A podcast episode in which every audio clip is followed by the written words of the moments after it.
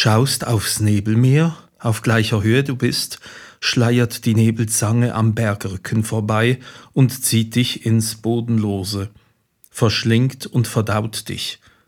Dann musst du eben wieder hoch, am vermeintlichen Schneefall vorbei in die wirkliche Höhe, schnaufst und setzt einen Fuß neben den anderen, dann kannst du sehen, was oben über dem Meer ist, die Wolken prangen über dir, und du streckst die Arme aus, wenn du auch diese und jene bezwungen hast.